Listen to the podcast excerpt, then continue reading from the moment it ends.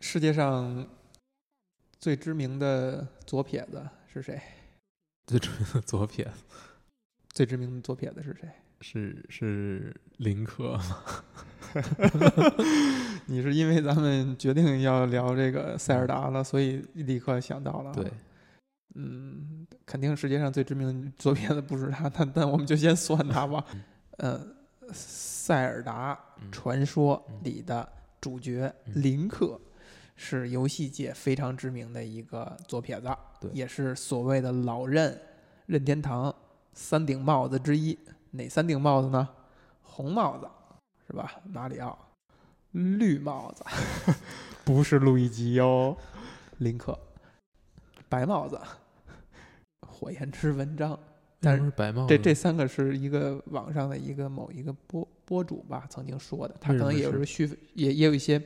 戏谑的成分，把把把那个哦火焰之文章称作白帽子。老死人是吧？ 呃，哎，这是一个非常好的解释哈，老死人得得披麻戴孝，嗯，所以世界上最知名的 绿帽子和左撇子林克同志，嗯，很容易被大家把这个小绿油油的人儿叫做塞尔达，但其实人家不叫塞尔达。嗯那塞尔达是谁啊？塞尔达是这个游戏里面等待你去拯救的 Peach，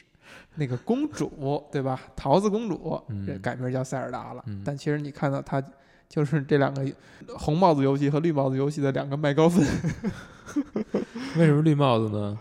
为什么是绿帽子呢？ 是因为塞尔达跟加农度过的时间实在太久了，是，动不动有一百年。而且这个王子与穷小子不是公主与穷小子的设定哈，在一开始的时候，俩人是俩人是没有什么太大接触的吧？也有，就像不同的作品里面的描绘是不一样的。不一样的。像嗯《荒野之息》里面，我们暂定这个译法，哎，荒野之息》里面这个主角是林克，是塞尔达公主的贴身侍卫。贴身侍卫嗯，哦，这就是穷小子这个设定还是有的，他倒不平算民也不算穷小子吧，贴身侍卫也算是个，对也吧算是进一入官个半职。进入这个这个公务员体系了，是吧？啊，嗯，嗯，但之前的作品里面有很多是他是一个小村子里出来的，对，嗯，有这种像《失之敌》里面，嗯对，它都是这么这种这种设定。嗯嗯，所以今天呢是在提《塞尔达传说之荒野之息》，嗯，大家亲切的管它叫做死土，是吧？嗯，荒野之息，嗯，荒野荒土荒土，是吗？然后这个游戏呢，我是完全没玩儿啊，我是一个你玩了？我不是一个玩家，啊嗯玩了一点点儿啊对，不停的死，不停地，这个待会儿再说。呃，我对于这个游戏的一个最初步的印象呢是这样的啊，就是它其实很早公布了，但是公布的时候没有说平台，或者说说的是 VU，对，嗯，然后等到任天堂在好像公是布今年 吧？公布 Switch 这款主机的时候，相当于陪嫁，就是这款主机的保驾护航的人员，就正像这个游戏里设定一样，他是他的贴身侍卫一样的，就是著名的绿帽子塞尔达系列是登陆这款主机的，对所以一时之间他站在了风口浪尖儿。而且我看到一个数据是说，前几个月在统计 Switch 主机的销量跟塞尔达游戏的销量，就是 Switch 平台这一款的销量很有意思，是塞尔达卖的份数居然比主机的份数要多，也就是说，拥有主机的人，甚至就有些人没拥有主机，先把游戏买了，或者说拥有主机的人他会买两份儿塞尔达。我们可能存在的一因素是他买两盘卡，舔一盘儿玩一盘儿，是吧？ 也有可能收一盘儿玩一盘儿。收一盘儿玩一盘儿，它还是一个借着主机发售一个非常销售非常火爆的一个景象的。你玩了是吧？对，什么感觉？嗯，玩这个游戏的确实是给我的给我的感受是这种特别震撼的，特别震撼。特别震撼。嗯，尤其是我第一次开始剧透啊，嗯，就是第一次打到嗯嗯、佐拉族吧，就是里边那个类似于人鱼的这个种族。然嗯后它反正这个主线剧情其实就是四个大迷宫，嗯，四个大民国对应着四个种族嘛，嗯然后你去解，就是水，就是佐拉族这个这一块儿，第一次去打这个巨兽，这个机关巨兽，嗯进进去在进去之前要有一段战斗，我我是就是你跟这个种族的王子会拉着你，就是相当于他是一个滑板的状态，然后你你你被他拉着在这个水面上滑行，然后嗯一个巨大的机械这么一个机关的堡垒，呃，然后在这个水里，然后你要去就是在固定在特定的地方去开跳下，就是沿着那个瀑布滑上去，冲上天，然后射击机关。嗯拿箭去弓箭去射击机关。嗯这段给我的感受就是特别深，就是因为我好像很久没有这么一种体验了，就是特别流畅，然后整个战斗的范围这个尺度特别大，嗯然后所有你用到的这种嗯、攻击的这种方式、运动的方式，都是你以前有过的，嗯但当他们在这一幕结合到一起之后，就在这一幕他们完全融合到一起。你要去做滑行，你要去游泳，你要去通过特殊的服饰能够沿着水流逆向冲上天，你要在空中停顿，你要进行射击，你要射准。嗯，所有这些在这一块儿，在这一刻融合到一起，哎，给你的体验就是，你你能感觉到作为一个玩家，你是如多么的幸福，能够玩到这样一款游戏，拥有这样一种体验，哎，你觉得特别幸福。这个有意思一点啊，就是首先，呃，我们敬爱的洪老师呢，通常情况下谈到一款游戏触动他，让他震撼的时候，多数情况下是在指情节，就是游戏的叙事，还有它的一些人物设定、情节的铺陈，会让你触动。刚才你谈到的这些是完全从游戏玩法、从互动层面给你的震撼。这就是为什么我觉得它跟大多数游戏来说比起来，它更棒。嗯它没有借助，就是那些东西也很好，但是它没有借助，它最打动我的反而不是那些，它故事很简单，让你这种故事党都已经被互动给，因为它不难，它不是用复杂。嗯就是它所有的操作都是你已经习得的，而且哎其实是很相对来说操作比较简单的。嗯它非常友好，就是对我这样的手残玩家其实也非常友好。虽然一开始我死了很多次，嗯但是你一旦就是装备上来什么之后，就是我食物增多什么乱七八糟的，嗯，就是武器变好，容错能力变强了容。错能力变强之后，嗯、你你其实在里面相对来说比较容易的，而且你随时都可以跑，嗯嗯，但是抛开那些不说，就是仅仅在这些必走的机关、必打的 BOSS，嗯在他们的设定当中，我觉得他把你所有的游戏机制融合到一起，这个做的特别棒，嗯就是给你一种耳目一新的感觉。但是你发现你用的所有这些东西，你以前都见过，嗯，但是当他们融合到一起的时候，这种结合了这种完美，这种带这个这个关卡就是 BOSS 战这个设定，整个的这种感觉是，我我我就我很已经很难用语语言去形容带带给我这种震撼了。嗯那种体那种体验就是万中无一，你觉得就只有任天堂或者说只有塞尔达传说才能给你的这种体验。嗯，那我们来看，就是《荒野之息》这一座啊，它应该不是第一款 3D 的塞尔达游戏，对吧？那你横向对比它这款游戏跟它以前的 3D 的塞尔达比，是有很明显的变化吗？就是互动层面。我觉得其实他从之前的作品中积累了很多很多的经验，比如说这部作品，它其实从《黄昏公主》里面嗯《Twilight Princess》里面是借了很多东西，包括它的马上战斗，包括它的射箭，包括它的小关卡的设计，就是其实这些东西是已经在过去的作品当中打下了底子了。嗯但是这部作品不一样的是，它做成了一种相对于相对来说开放的世界，但是它不叫开放世界，它不叫 Open World，嗯它叫做 Open Air，嗯，这是一个特别大的不同点。哎，你可以说它是一个荒开放世界，因为它拥有开放世界所有的这些东西，就是它是一个呃无缝连接的大地图，它是上面有各种你可以去探索的地方、完成的任务。嗯但是它做的比一般的开放世界特别呃特别不一样的是它的层次，嗯它的对于立体感的把握，它对于不同层次、不同景观的设计，它嗯，对于任务点就是任务的发现方式、完成方式这种，它给你提供这种探索感是极强的，就是它把所有的指引基本都都都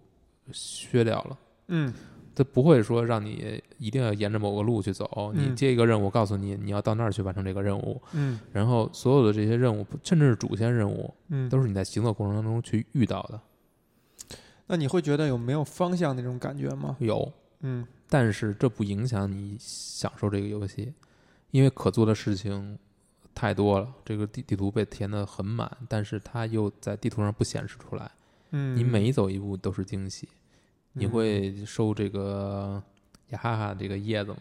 嗯，然后后你你会解这种谜题，你嗯会有各种这种神庙，你需要去破解，但每一个都是一个小迷宫。嗯然后你有各种各样的食物，那个果实或者动物可以，你就可以去狩猎，你可以去驯服野马，嗯，你可以去点火啊，嗯烧山啊，这些你提到这些是跟以往的塞尔达不一样的地方。对，就是这一座它完全做出新鲜的东西来了。对，那你觉得如果这样的话，它还是塞尔达吗？就是它是硬要用这一套皮肤，用这种这延续这几个人物的在玩家心中的设定，还是说这它就这就要你就要看是到底你心目中什么是塞尔达。对，你是说一定要有这个王道的故事，王子公呃不是王子，就是穷小子和公主，嗯然后还有一个加农，嗯一个怪兽，嗯嗯，终极的邪恶力量，然后嗯还要有大世界，哎然后有黄金三角嗯这些道具啊，乱七八糟的。你觉得是这些，还是说它的关卡设计、它的各种系统的融合、它的它的武器，同时也是解谜的道具，它的关卡对每一个关卡的设计的非常有你刚才说的是这是一套，就这些东西确实就是塞尔达的核心。对。嗯，在这这些东西是没有变的。对，这些东西是没有变的，而且它同样它有变化，它有很多新的这种，比如说这个磁铁的力量、时间静止的力量，嗯然后它整个这一套，就是比如说它的谜题设计，它是容纳一种非正常解法，它是鼓励一种非正常解法。嗯比如说，我想要把一个球打到一个很远的地方，放到那个槽里。它地图可能，比如说，它在呃地图上有一个有一块儿是一个岛，螺旋岛，就是一道一条道儿绕绕绕绕到中心嗯是一个槽儿，嗯但是那个球呢，可能在很远的地方。嗯，你要走这一条，如果你要走的话，你就要把这把这一路上的敌绕人完都都打掉，嗯敌人是很麻烦的。嗯，然后你走到中心。嗯，还有一种办法就是很简单，就是你飞过去。你你把这球放在地上，然后是用一个静止魔法，然后去砍它蓄力，嗯就是就是积攒动能嘛。嗯然后等这个时间一到，咵，这球就直接飞过去了。飞几次之后，直接可以到草里，你一个人都不用打。嗯，然后在小神庙里面，小神庙里面每一个神庙就是一个谜题，这个嗯谜题里它其实也是这种基于物理法则的，你可以用这种特殊的办法去解谜。比如说，有地儿是这个谜题，比如比如说这个关卡是要你要到一个最高的地方才能才能通过，神庙那个雕像就在那儿，嗯你要怎么过去呢？你有很多种办法，你按照它的规矩把这个谜题解了是可以的。你还有一种办法，如果你旁边有一个木桶，你就可以把木桶定制、定定一下，完了蓄能，然后站在木桶上，它会直接把你崩过去。嗯就有很多种奇怪的方法去解谜，包括它有一个很有意思的设计，有一个谜题是这样：你进去之后，呃，站在一个机关前，可以控制一个类似于迷宫的这么一个板子，然后里边有一个球，你要控制这个板子上下左右移动、翻转，嗯然后把这个球推到一个某一个特定的通道，然后这个通道底下就是那个槽儿。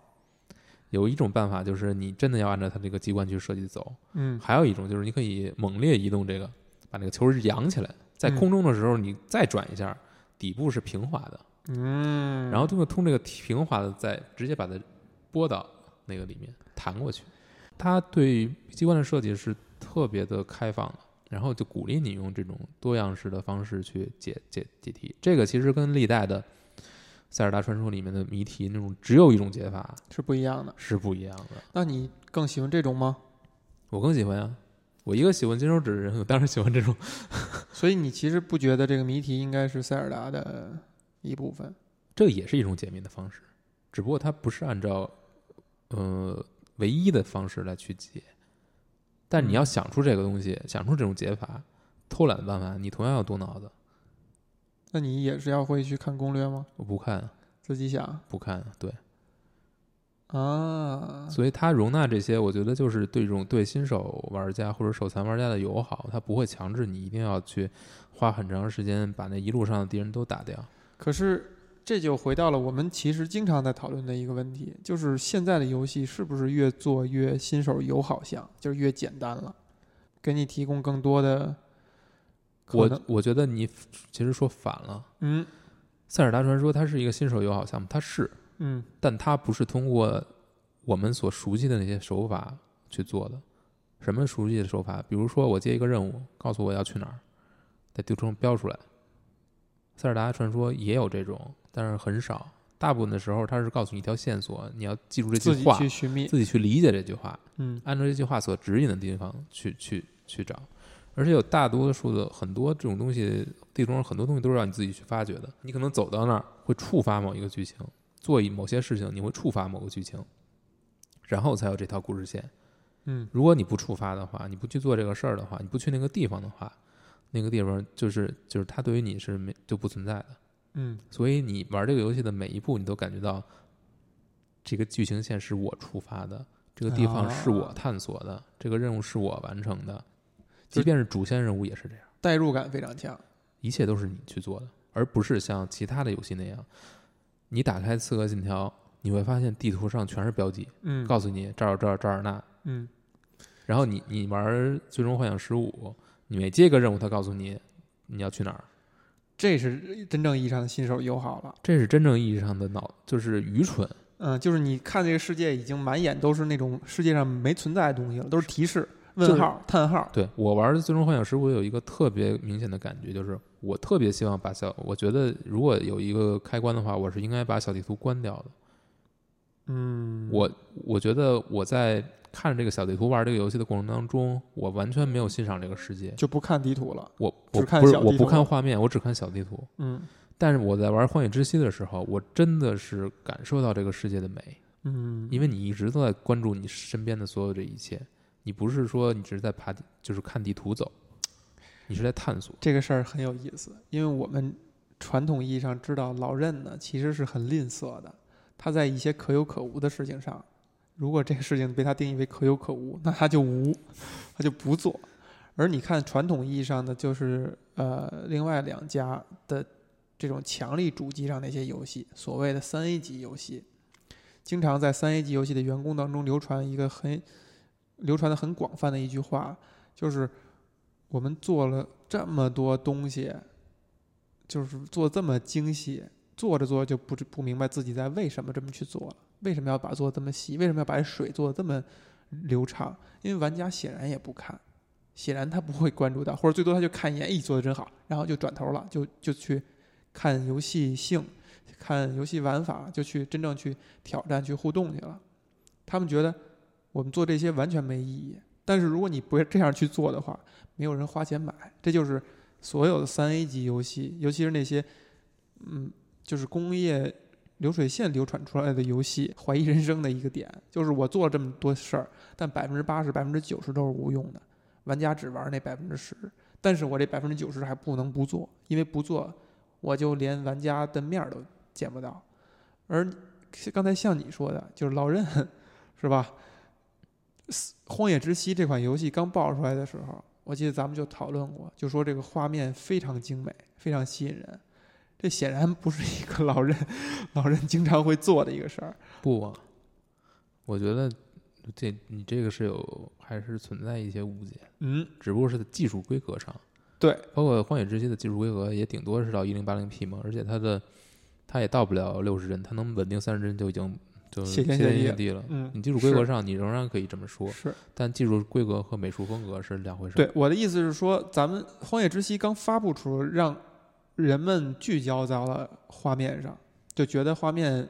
做的很精美。就是以前谈老任的游戏很难，你会第一个提到画面。我我觉得啊，嗯嗯你可能觉得这画面不让人反感，不不会刺激到你。因为它进入高清这个 HD 游戏的时代时间是最短的，它是最后一个进入的。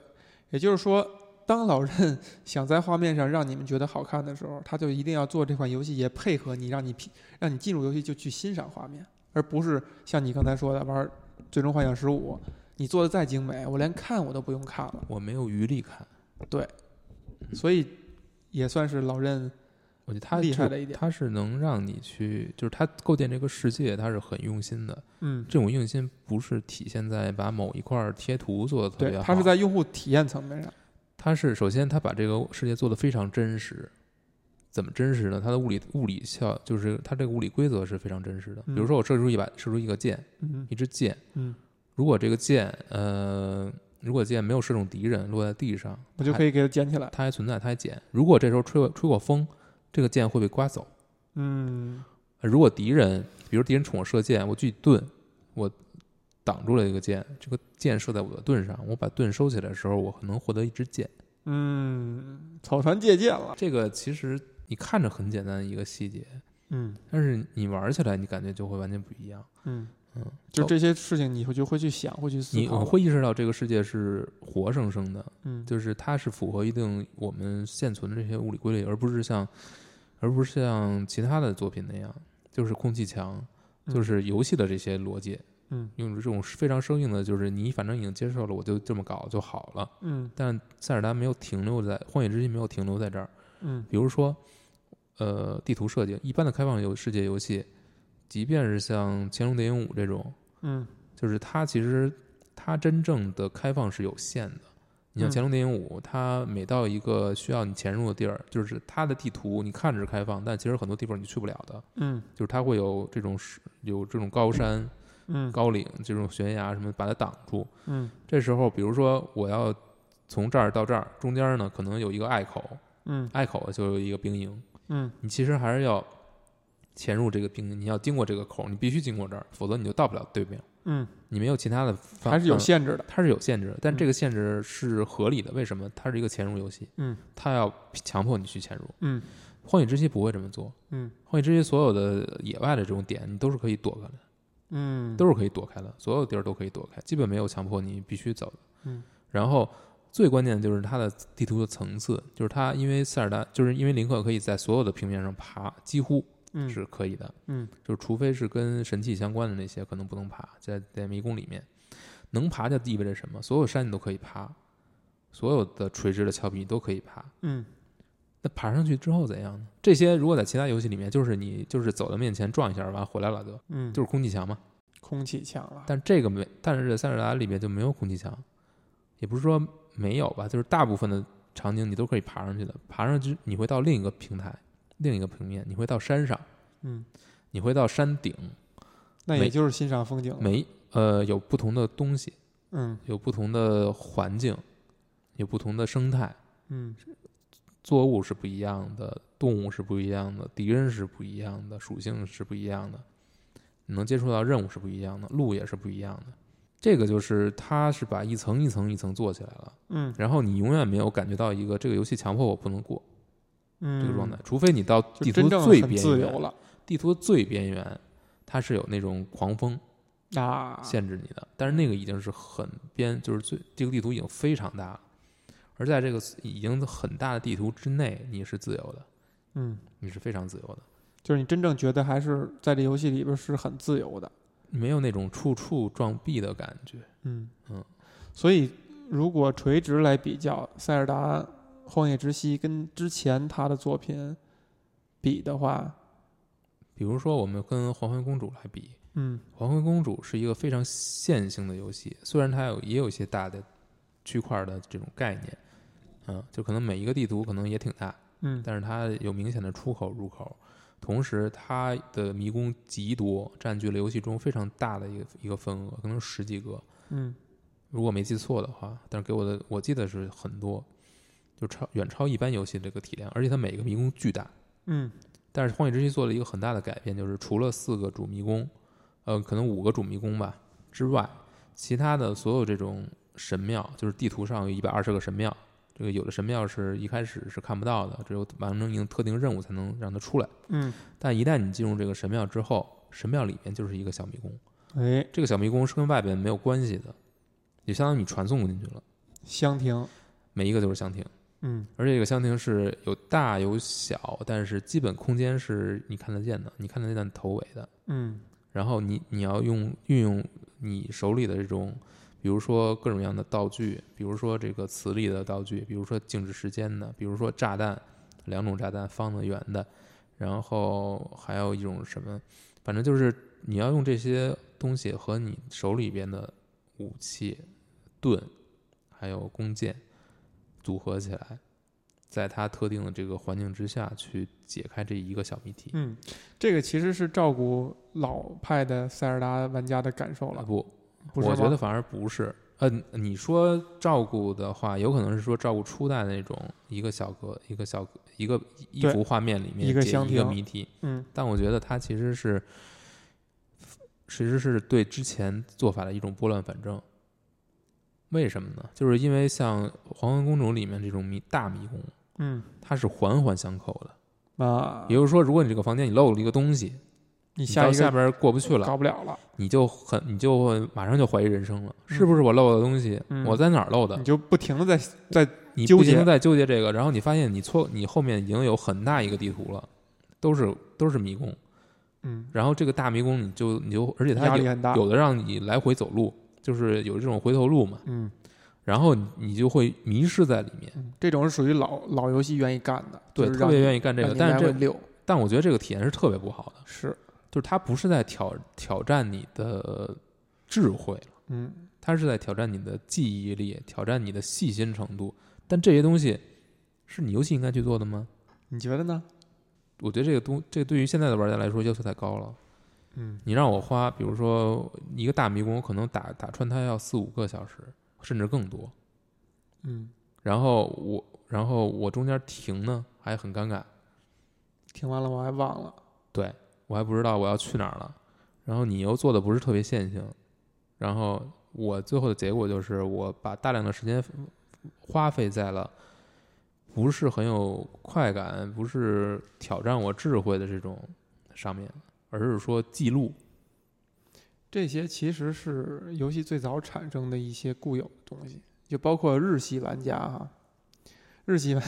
我们开玩笑说日系玩家都是被虐大的嘛，都是要包括呃欧美那一派亲日系的玩家，都是你越虐我越我越舒服，我越 愿意玩这游戏，我越愿意捧捧成神作。但显然，如果我们现在想把游戏卖给更多的人，想让更多的人玩儿和体体验的话，这样做是太是很错的。塞尔达传说系列也面临这个问题。嗯它到天空之剑，虽然天空之剑是一个相对开放的地图吧，但是它每一个迷宫也是区块式的。嗯然后它其实相对还它还在走，呃，黎明公主那个老黄昏公主那个老路，嗯，就是就是环环相扣。对，依然是这种大迷宫。嗯然后每一个大迷宫虽然它是不没有那么大吧，但是嗯它依然是这种环环相扣的状态。嗯这种这种是让你非常疲惫的，嗯就是你不是很愉悦，因为你花大量时间在这种记录、找路这些东西上。嗯，说回到《荒野之息》那个神庙，你觉得就不存在这个问题？对，它因的每一个神庙的，因为关我卡知因为我知道这个神庙里有我所要的所有东西，哎，它的范围已经圈定了，我在这个范围里去想，所以我就我就心理压力就很心理小压力了。小很多。嗯，嗯，然后体验呢，就是我怎么样去想出破解这个小谜题，就这一关里的。这个其实是香亭的意义所在。所谓的香亭，就是我圈定这个范围，你就不用再想它之外的任何事情。我你觉得只要在这个在这个箱子里边儿把谜底解开就可以。对玩家是一种放松，但并不代表这个谜题就要难。只不过你把很多没有必要的这种对玩家的这种给他带来的这种压力都取消了。对，嗯，我觉得这是他做的让我特别享受的一点，就是我看到一个呃神庙，嗯我特别想进去。嗯为什么？因为这，因为我知道，就是他，嗯就是就我，是你能想象这个体验，我能想象这个，我这一定特别好。嗯每一个都是除了战斗的，可能有很多重复，嗯但是大部分的都是它是一个很巧妙的设计。我知道这个嗯有一个很好的体验在这儿，嗯我只要能够破解它，嗯，我就能这就像是比如美剧里边那种肥皂剧，二十分钟的那种剧，就每次每一集都是独立的一个故事，你每一次它新出一集，你觉得压力很小，嗯你觉得你只要花二十分钟看一下，呃，这个就获得一个愉悦就完了。但这不代表它没有设计啊。对，他对依那然肯定把的很多精华的东西放到里面了，只不过他不不强求你去做一些事情了。嗯，塞尔达《荒野之息》是发布在任天堂的新主机 Switch 上的，同时也有 VU 版本，是吧？对。那它这款游戏真正利用到 Switch 的特点和特性了吗？首先，我认为这个这部作品在做的时候是为了 VU 量身创作、量身哎定做的，为什么呢？因为它里面的角色身上会带着一个石板啊，就像是那个 VU 的嗯那那 Pad，个 Pad，它所有都是在那个上面操作，所以其实 VU 版是最终是被阉割了这个功能。它其实本身很多功能直接可以在 VU 的那个触摸屏上完成的，但是后来最终 VU 的触摸板变成了一个没有任何用的东西，这是一个挺伤感的事儿。这事儿太有意思了。你先想想啊，这款游戏刚才像咱们说的做的这么好，它一定是大量时间堆出来磨出来的，对吧？对。也就是说，它这项目启动的时候，VU 可能还是老任很看重的一款机型，或者说他们还没有放弃。说太伤感一点，就是他们还没有放弃这款机器，他们想做一款划时代的这个塞尔达来为这个机器再续一秒，所以做了这样的设定。然后做着做着发现公司方向转了， 我们已经要放弃 VU 了，我们要去做 Switch 了，它就需要去做一些改变。也就是说，它并没有用到 Switch 上的很多特性，让你把这个两个 Joy Joypad 拆下来玩了没有， ，Joycon 是吧？对抗没有。嗯，我觉得就是从机器的角度来看，我认为它是为了 VU 而做的，但是半途转了。嗯，但是因为 Switch，你说把 Switch 和那个里游戏中的石板放在一起，也还行。也还是挺像的。呃，但是很明显就是所有的双屏功能在 VU 上都消失了。对呃，这个是比较伤感的事儿。但是你说它有没有用，就是 Switch 版本有没有用到 Switch 的一些优势呢？我觉得还是有。起码我打这个游戏中四四个大关卡，我基本都是在手持状态下完成的，这个很奇怪。就是哦，我反而我到大屏幕上，我可能会去做一些其他的事情，说是看看风景、跑跑路。但是有时候到这种特别紧张的，我反而愿意你用希望小跟屏屏幕，更近一些。反而愿意用小屏幕。哎，这是一个很奇怪的一个体验，哎，你想想为什么呢？就是有可能是因为啊，就是这种体验就是赶到那儿了，就是你在车上什么时候你就愿意去做一些更有意、更能推进主线的事儿。嗯这个太太让人吃惊了啊！这是我也感觉很奇怪，但是我确实就是这么做的，就是好像就是因为在车上玩 Switch 是一个反而是一个挺严肃的事儿。你不觉得在车上你反而做一些 farm 的事儿吗？而是在一个相对安逸的状态我下，我觉得会你去呃，我要因为我觉得在车上玩 Switch 本身是一个挺需对要的，挺需要那个，挺需要鼓起勇气的事儿。嗯，嗯，对，对我来说，在地铁上，在是地吧，铁上玩儿，嗯我觉得是一个那个什么的事儿。所以，当我真正要做这个事儿的时候我，要做一件惊天动地的事情，是吧？才在游戏里面也要惊天动地一下。有可能就是就是赶上那个时候了，然后你就觉得投入进去了，嗯，因为那个环境特别适合让你沉浸在游戏里，因为周边都是无意义的、无意义的事情，不能看看美女吗？而不是在而不是在家这种状态。周边都有意义。在家比较随意，就是你不是你不一定要做这，一定要做这个，而在在在路上可能会比较投入，就是这个是相对于其他的事情更更有意思很多。嗯，你这个说法挺有意思的嗯，我先补充一点吧，啊。就是这个故事的叙事嗯也是很有意思的，就是它有一自己的主线，嗯就是正常、正常的这个主线，嗯但是它还有一点很有意思，就是它把一百年前的故事，就是它有是有两个时间段嘛，就嗯是这个主角醒来已经是一百年后了，嗯，然后他要去拯救公主，但是一嗯百年前他失败过一次，自己等于是受重伤，被放到了这个重生之词吧嗯里面。嗯然后一百年前的故事怎么怎么告诉你们呢？嗯是你走到某些特定的地点，你嗯手里的这个石板就会亮一下，响应一下，就是响应你一下，然后你对着就是它石板里存了很多二十张照片，每张照片就是当时那个公塞尔达拍的，在这个同样的场景拍的。然后你走到一个特定的地点，嗯拿出这个一看，塞尔达拍塞的，尔达拍的，然后你立刻就会想起过去跟过去的一些经历，包括他们怎么去跟加农去战斗，然后怎么失败了，所有这些。有意思的是什么呢？你怎么到这个地点？是不是就是你先到哪个地点是你自己定的？嗯然后你能不能找到也是你自己的定的。嗯，所以以每个人接触到这些这二十故事条碎片这二十条故事碎片的顺序是不一样的。完全不一样。哎，所以每个故事对你来说都是不一样，就是对这个同样的故事，对每个人都是不一样的。哎，你先认识谁，后认识谁，然后你先看到哪边剧情，后看到哪边剧情，你对他们人物之间的关系的理解，就是都是不一样。所以每每个每个故事都是很独特的，这是他做的特别精妙的一点。哎，这个太有意思了啊！对，这就不是一般的线性游戏所能所能涵盖的，他真的把叙事也放到了这种大开放世大地界图里，对开放世界里了。 Open Air 不是嗯开放，还不是开放世界。他拒绝称自己开放世界，是一种强迫症式的拒绝呢，还是我真觉得的强 air 是有意义的？有意义的。他是能，他的所谓的 Open Air 是让你感受到这个世界是有自己生命的，啊，而不是是真是把它把它弄得非常好，但是他自己没有自己的逻辑，没有自己的这种机制里在里面。它是一个活生生的，它是一个活生生生的世界，它让你感觉到这个世界是活生生的。这就是人家做做这个游戏，虽然也同样是你可以用“打磨”两个字来形容它，嗯，但是他所做的很多打磨就就是是有意义的。是有意义的。再来说说 Switch 这款机器吧，嗯，这款机器你现在什么感觉？你跟它已经共处了四个月，我觉得，我觉得它的便携性确实是一个非常呃非常大的优势。我们不缺便携性的东西啊，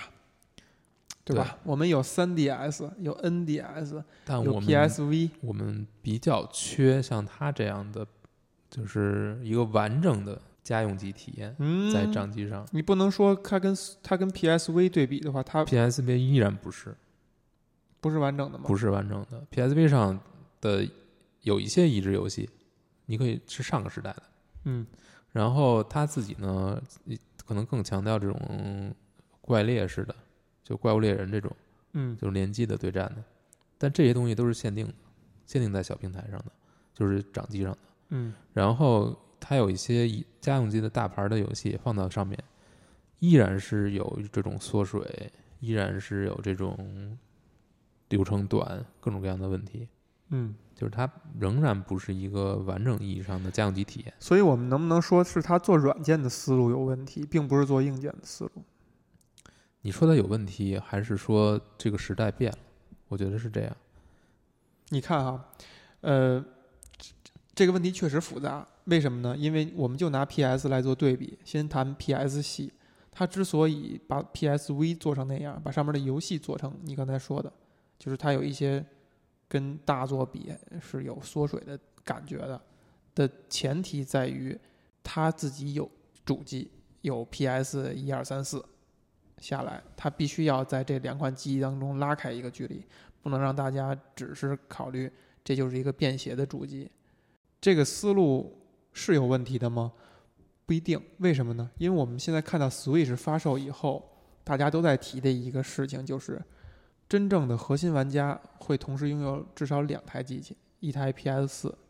一台 Switch。就是核心玩家可能把 Switch 只当做一个我可以玩任天堂游戏的便携的机器而已。其实你看这个景象跟索尼构想的，你拥有一台 PS 跟拥有一台以及一台 PSV，反而是契合的。也就是说，人家没想错。那究竟错是错在哪儿了呢？我觉得错就在你没有人家的游戏。哎，就是说嘛，就是软件层面的，还是软件层面的问题。嗯，对，PSV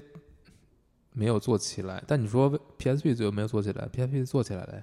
PSP 是做起来了，跟 NDS 是分庭抗礼的。对，它也没有老人的游戏。所以很这是我一直很奇怪，就是 PSV 这台机，包括我们自己做游戏，我们首先想到这游戏要做主机的话，就会想 PSV。但是当你慢慢你感觉到哦，原来大家已经不用 P 不用 PSV 了，PSV 全都在家里扔着呢，你才会真正感知到这个市场没做起来。就在你的潜意识里，你不去接触市场的话，你会认为这款机器不可能不成功。就如果它是如果是有掌机这个市场存在的话，PSV 是不可能不成功的，所以你才会觉得这个事儿奇怪，因为。很多人在 Switch 出来之前都在谈的是说，掌机市场已经几乎完全被手机给压缩的非常小了。虽然说，呃，3DS 还在卖，还还那个销量还不错，但是大家普遍都认为，就是掌机这个市场已经被蚕食，被手机所蚕食，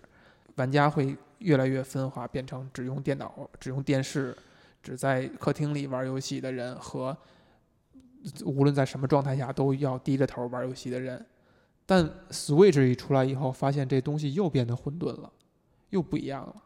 首先，我觉得刚才你这个说法就是不对的，哎，我觉得是不对的，就是说掌机这个市场已经萎缩了，这是一个论调吧？这对不是我的观点啊，呃对是一个市场上不的是论调。嗯就是说这我不认同这个论调，嗯因为我觉得他没有说出问题的核心，哎，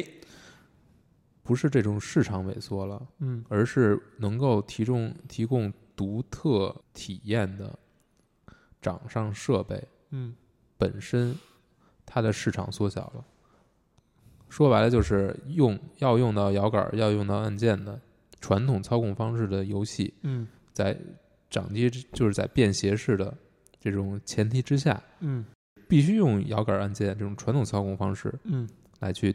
来去在掌机这种平台上去玩的这种体验，嗯就那些，就是它有一部分是被可以被手机所取代的，可以被取代的都被取代了。你没没有理由一定要单买一个设备，就是如果你能够被手机取代，你一定会被它取代。但老任的是无法被取代，为什么？所有的老任的游戏只有在他自家的平台 3DS 上你才能玩到，所有的需要按键的、需要传统操控方式的这种游戏，只要它是还是能适合掌机平台，它都会跑到 3DS 上，嗯第三方都会跑到 3DS 上。对，就是市场缩小了，不无法没有竞争力的，面对手机没有竞争力的，都被都被蚕食了。有竞争力的回到了同某一个平台，市场整整体肯定是缩水了，但你不代表掌上体验这个掌机游戏本身就消失了。所以 3DS 就是手机永远无法取代 3DS。所以其实就这就更印证了刚才说的，就是你在这个屏幕上的竞争，完全体现在软件层面了。我同意，对吧？就是 PSV 仍然在我们现在看也是一台非常好的机器，只是说上边儿真正能吸引你的内在的东西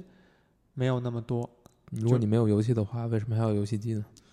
另外，刚才这个论调还有一个可以去反转的一点在哪儿？手机恰恰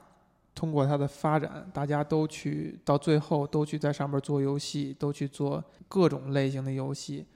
恰恰培养起了一批以前不是玩家的用户去玩游戏了，去接触游戏了。包括老人自己的手机游戏，也有非常明显的对，比如说《火纹火纹英雄》出来之后，嗯，非常明显的带动一批人去买 3DS，、哎，去买老人的主机，去玩火纹。对，就是反而培养了一部分新的人群，是他们以前无论如何也从其他途径攻攻克不下的，被手机培养起来了。然后他们用一款 Switch 来去收割这个战利 战利品了，对，也有可以这样一层可意以这思，样理解，是嗯？吧？但我觉这个得 Switch，我我个人对它的评价其实特别高，就是虽然它是一个。在技术层面，你可以说它跟 VU 没什么太大的区别，没有什么太大的提升，嗯甚至《荒野之息》的很多地方特定场景的帧数它都不如 VU。嗯但是他是一个改变概念的，他是一个革新者，他真正去做去做革新这件事儿了。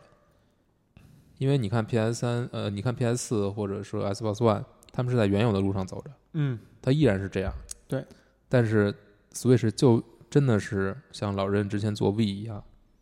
他就是扔下了，嗯，把这件市场扔下了，是然后他再做这个，他再把这个主机的体验带到你的手掌里面。嗯。这种效果，你你只有自己玩到的时候，你才能相信。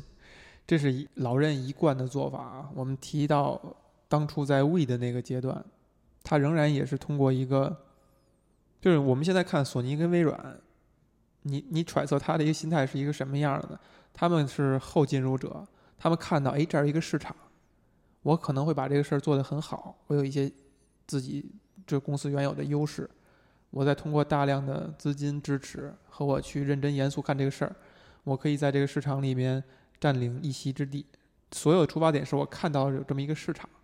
那个市场是谁做出来的呢？可能是雅达利、任天堂这这这两家儿传统意义上把它做出来的一个市场，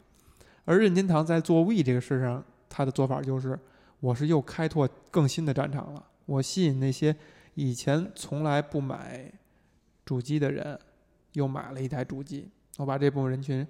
又拿又扔进来，扔到这个市场里面。当然，后续它可能并没有经营好，有很多人买完 We 以后，就变成是一个噱头，然后玩一下 Sports，然后新鲜一下，就再就素质高阁了。他们也不会成为主机游戏玩家。Switch 仍然是这个思路。我们现在可以看到哈，身边大量的人，可能他们只曾经拥有只有一台游戏机 FC 的这样的人，都会考虑买 Switch。也是任天堂去干了一件事儿，就是拓拓宽了这个人群。虽然在你日常接触的，就是工作环境下接触的人群呢，还是觉得这个这个东西在核心玩家在老在那个传统玩家里边儿更引起这种争议。但是我们真的可以看到，有很多人开始慢慢不玩游戏的人也开始拿出这款机器来了。那天我说了一点，就是这款机器能让人晒，能让人显摆，对对吧？你说谁会买了一个 PS 四以后发张照片儿发一朋友圈儿？哎呀，我买了一台 PS 四。我，除了你这种已经是核心玩家，你想象现在一个姑娘哈，嗯，一个以前不玩游戏的姑娘，她会拍一张 PS 照片，说我买了一 PS，我里边玩《The Last of Us》啊，有可能《The Last of Us》是有可能的，我里边玩呃 COD，玩那个战有地，你还知道 COD？ 她会晒这样的东西吗？她不会晒，那个机器不性感，那个机器没有什么可晒的，你晒的是你们家电视，晒的是你们家电视上播的东西，但是 Switch 这台机器呢，你只拍一张机器的照片儿，你就可能会发到你所有可以广播出去的地方，还要以轻描淡写的口吻，哎呀，什么这个马里奥赛车一百五十迈我跑不过去，是不是不小心黑了谁？嗯啊 还要还要用这种轻描淡写的语气带到这一点，就它是一个可以显摆的东西。嗯对，我们先不排除，先排除这个点，它的就是耍小聪明的思路，但它至少是让你接触这个东西了，至少是让你嗯你觉得拓它宽是一个很酷的东西，你想拥有它，哎你觉得人家都在谈论它，它而且它确实，它是确实是好的，而不是说你它确实大家好谈论它是，你是一种噱头。而且我觉得 Switch 比较好的一点就是它噱头的感觉不是那么强，哎，它的作品的质量比较实在，而且它的发售间隔安排的比较好。嗯，所以这里面我想说的就是，我想讨论的问题其实是你觉得它会成为下一个 We 吗？重蹈 We 的覆辙，我觉得一定不会的。为什么？我们先明确一嗯首下先我们明确一下，就是，we 的覆辙是 We 什不么？是失败，We 显然不是失败，但是它后面后期出现了一个问题，有一个词叫“三坟”，对，就是第三方的坟墓。嗯，是吧？嗯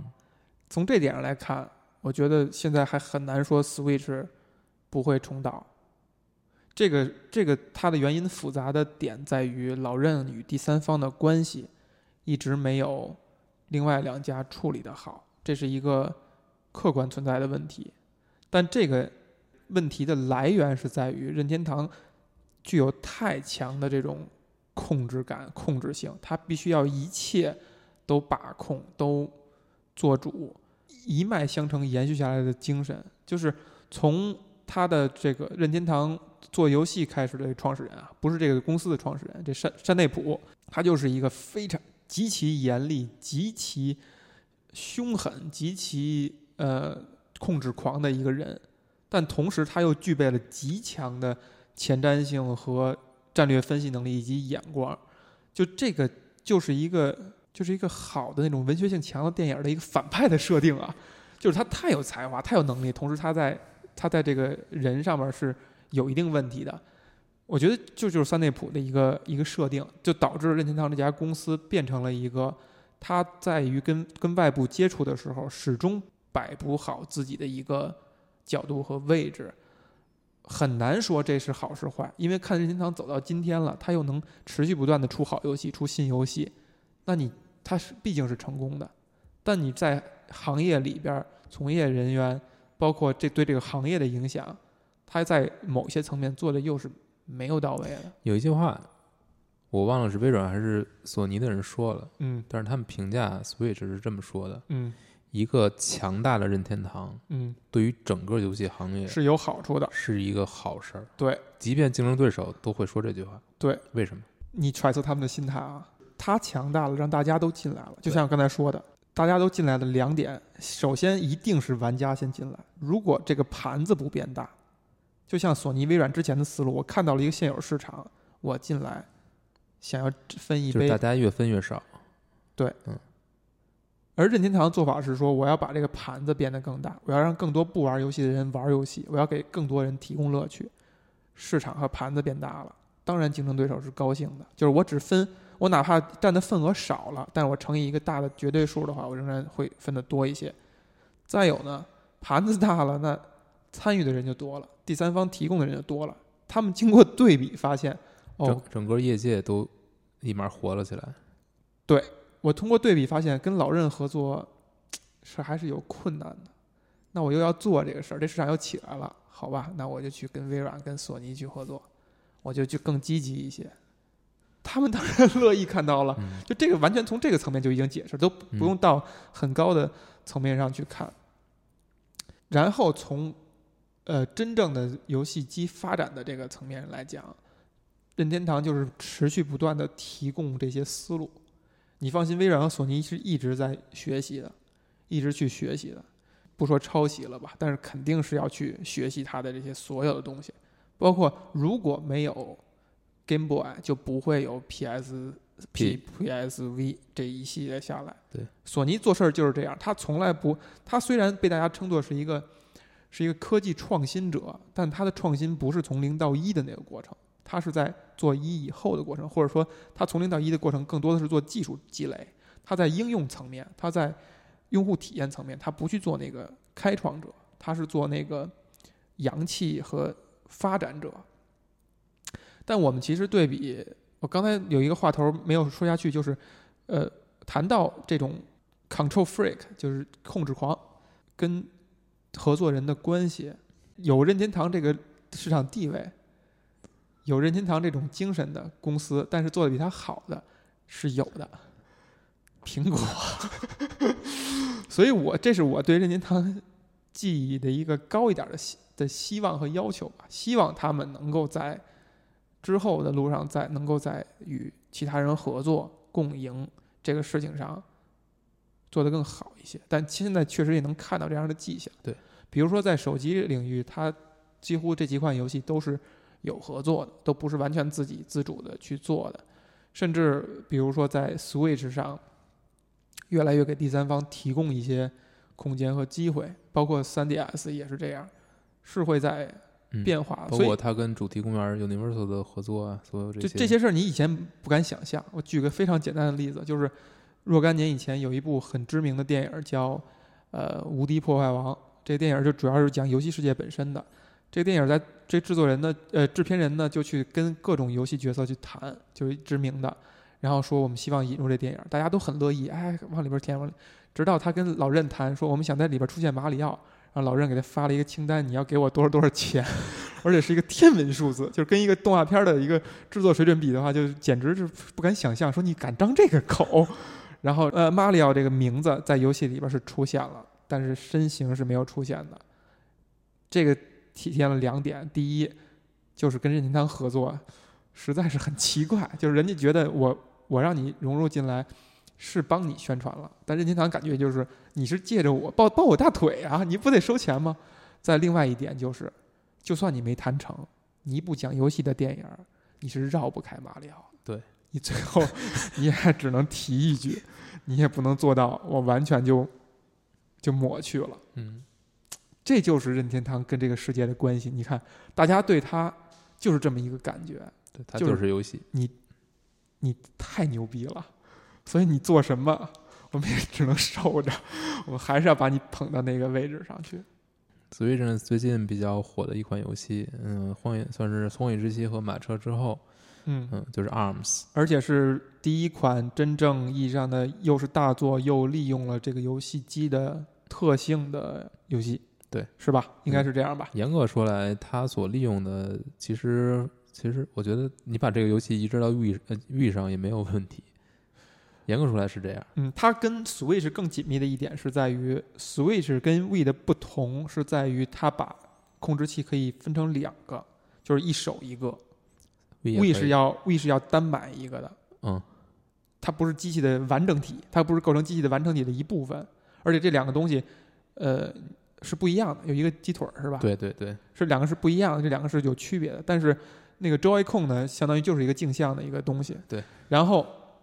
它的意义就在于这两个东西在左手和右手，让你左手和右手是同等地位，嗯是同样的东西。对而鸡腿儿鸡腿儿不是这样不的，它跟拳击这个事儿是更契合的，就是对左右左手和右手是对，一也样有人同样对说待的，也有人说 Arms 是那 Punch Out 这个系列的精神继承者，是这个时代的 Punch Out。嗯，这个游戏怎么说呢？你说它有多新鲜？嗯其实没有，我觉得它这些这个操控什么的，你都可以想象到，嗯但是它给你的体验就是非常的不一样。就是你真的上手去玩儿，你会发现它机制看似很简单，但是其实你想玩儿好，或者说你想打出一些策略什么的，就是很难。所谓的游戏界的金条玉律嘛，对就是容易上手，难于精通。对，就是这样，就是它能具备一定电子竞技的前景。嗯嗯，你是也是也也方往这个方向去瞄着的。对，嗯，你它的基本的固这种所有的操作都是非常直觉化的，嗯而且为了匹配这个，它在角色的设计上也做了很多设定，哎比如说它所有的人。他出拳，其实他都是他的胳膊真的就是延伸出去。哎，但你想，如果你想设计的话，你就是在这个开发者自己说的，嗯，就是说一开始他们想让每个人握着一个能够伸缩的武器哎哎，回归了任天堂最早的那个弹拳，啊、对吧？啊是对横井对军平做的那个物理性的玩具，对对吧？但你其实想挺好，对，但如果是角色本身，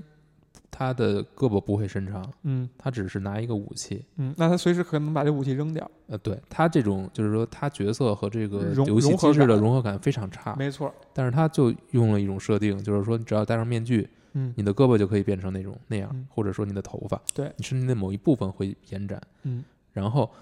他做这种设定之后，你在玩的时候，你的操作和就是你的这种感觉和和游戏中人的这种表现嗯，就融合的非常好，哎就非常到位代入。感很强啊。如果你是一个勾拳，游戏中也会是一个勾拳，嗯然后因为你的手是拿着遥控器的，嗯这个这 Joy-Con 的，嗯等于你打你的手伸过去了，伸到底了。嗯游戏中也也会是一个伸到那个底拳头伸到底，而不是那个武器伸到底。嗯，这样相当于你的手是直接打到了对对方，对这种感觉是特别到位的。就是它更像是。环太平洋就是你架了一哎个机甲，然后你你的做的一切就是你的这个你的虚拟形象所做的一切。对，阿凡达、嗯是吧？嗯我把它看作是新一款 CS。嗯，虽然不是一个游戏类型，就我说这个被很多人笑话，还是怎么跟 C 怎么能是 CS？但是我觉得它就是新的一款 CS，它给我的那个感觉就是我愿意为了它而去熟悉这套操作，精通这套操作，然后愿意跟别人去对战，愿意去互动，而且我觉得乐趣只在互动当中。这个东西一定要互动玩儿。嗯我觉得 Switch 最大的意义还不在于它融合了家用机和掌机，嗯这都灵活。嗯，我觉得最大意义就是它复活了一个强类调别型，人去交流。它强，它复活了就是应该所谓的 co-op，嗯呃，couch co-op，就是线下就是非线上的这种合作模式，对对战，及时可以开始。我拿的拿到你那儿，我带着这个这个小机器到那儿，一人一个手柄就可以玩儿了。这种嗯体验是我们已经失去很久了。没错，这个是老任跟其他两家最大的区别是在于，老任是从始至终一直坚持想做的就是让玩家出去，让你去跟你的朋友面对面。让你们别是就是连线就就满足了，他一直在强调，就是我们看很多的细节都能看到这一点，包括就是口袋妖怪系列，你从 GB 那个时代、Game Boy 那个时代到现在，他一直在强调做一些外设，做一些游戏当中的设定，让你必须得跟人面对面连，你才能获得这个东西。其实你想想啊，这事儿特别特别有趣。其实出门跟朋友见面，天然是玩游戏的敌人。嗯，游戏厂商或者游戏软件厂商会希望你别出去，你别有朋友，你把所有时间都给我，你都用来玩游戏，你都用来在家里边儿揪着就完了。你在电视之前坐一坐坐一天，这是我们最愿意看到的。你就你就把时间都放在游戏里边儿，这个虚拟世界就就满足你所有需求了。你怎么看这个事儿？我觉得这是他伟大的地方嘛。首先，我觉得在家里就是玩游戏，然后花很长时间玩游戏嗯，没有问题，我觉得是一个很正常的事儿。有很多游戏嗯一是点儿也不宅。是需要需要有这种长时间的投入，然后特别认真，你才可能获得一个很好的体验的。嗯但这种体验只是你人生的一部分，也只是游戏的一部分，它不应该是游戏的全部。嗯，说这么肉麻呢？ 对我同意，我非常同意。我觉得是跟别人去一起玩儿，嗯，我记得我对游戏最早的一些印象，其实是跟我弟一起玩小霸王，没我们，俩一起玩儿，比如玩《魂斗罗》，一起玩儿嗯。各种各样的游戏嗯，就是那那种记忆是特别美，是玩我玩游戏最美好的一段记忆。是，嗯就是它不是强调你个人体验，但是它强调的是一种共同的体验。这个是，嗯、我觉得这是这是属于游戏的，这不是说它不属于游戏，只不过从商业角度看，你想我我如果买 ARMS，我跟别人一起玩儿，我可能只需要买一台机器，买一套游戏，我就可以两个人共同享受了。嗯，我都不需要再买对一台，对对吧？对。但从当然从另一个角度看你，就勾引另外一一个个人也另会外人买，对，对，我们这代玩家其实可以看作是第一代甚至第二代，就是很早的这一代玩家，跟着电子游戏成长的这一代，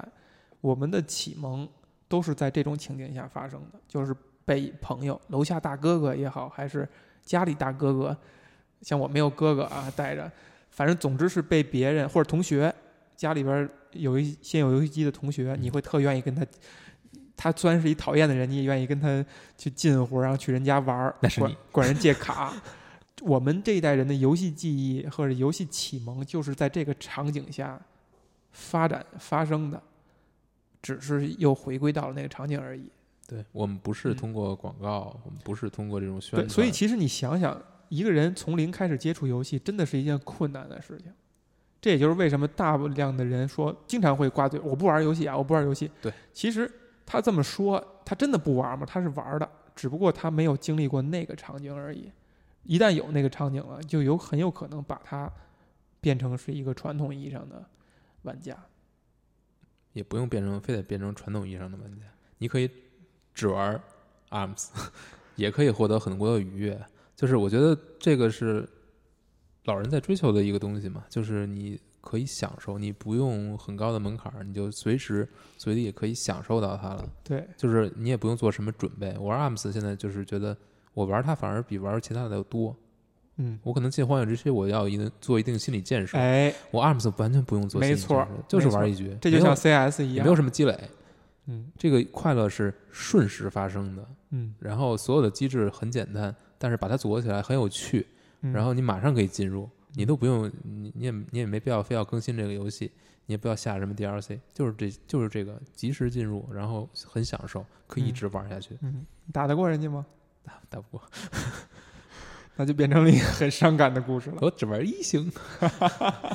嗯，但是就是自己玩可能只是很少，就还是很少，还是要跟别人一起。嗯，大家互相玩的时候就很快很快乐了，